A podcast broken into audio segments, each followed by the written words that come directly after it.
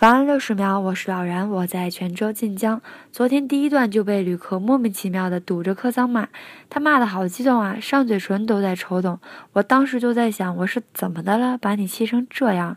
我怎么帮他都会触碰他的着火点，他不停的骂，你这个人人品有问题，呜里哇啦的骂了一大堆人身攻击的话，真是再骂两句，我的眼泪都快掉下来了。我当时哽咽着说，我说对不起，都是我的错，您别生气。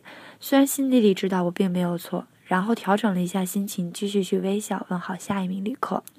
之后我依然对他很好，甚至更关心他的一举一动。慢慢的，他也觉得刚才好像有点过分了。没关系，老人心大，我只是想安全愉快的把每一名旅客送到目的地。